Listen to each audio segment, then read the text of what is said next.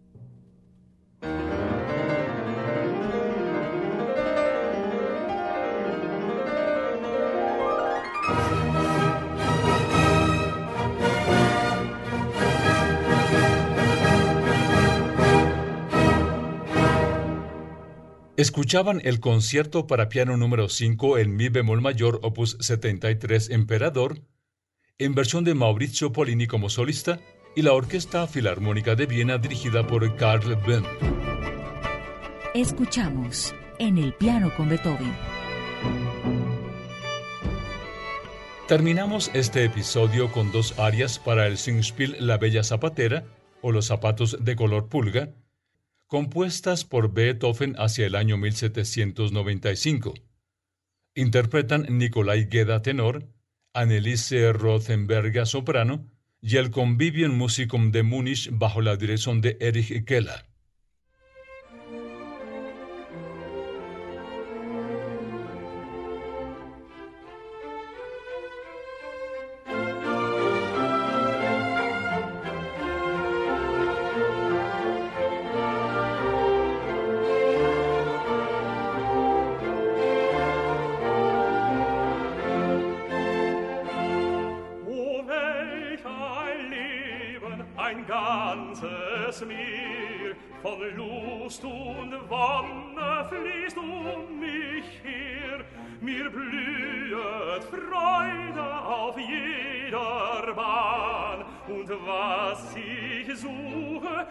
Lacht mich an. Und was ich höre, ist Jubelton. Und was ich fühle, entzückt mich schon.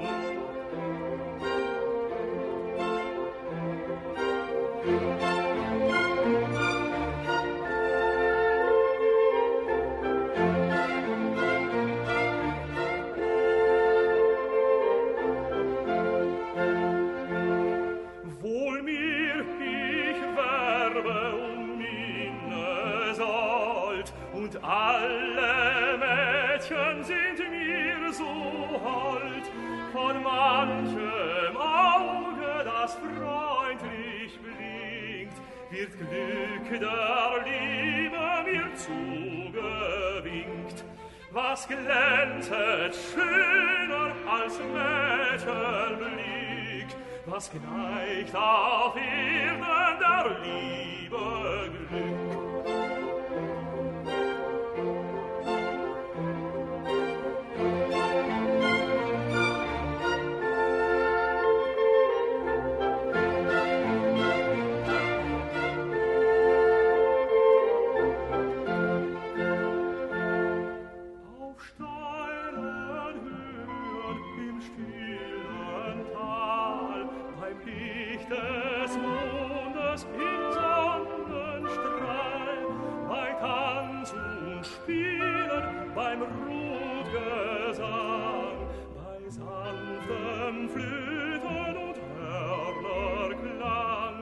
Sind gute Menschen an Freuden reich. Seid auch so glücklich und freuet euch. Seid auch so glücklich und freuet euch. Seid auch so glücklich und freuet euch. Seid auch so glücklich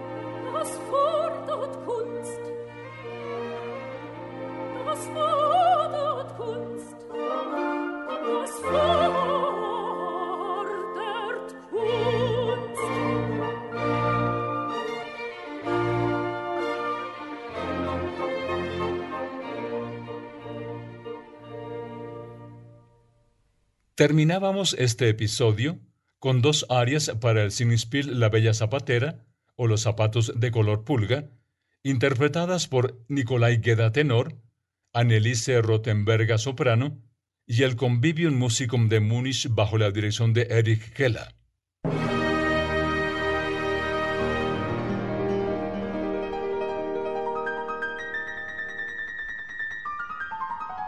Así terminamos este programa en el piano con Beethoven, celebrando además los 250 años de su nacimiento.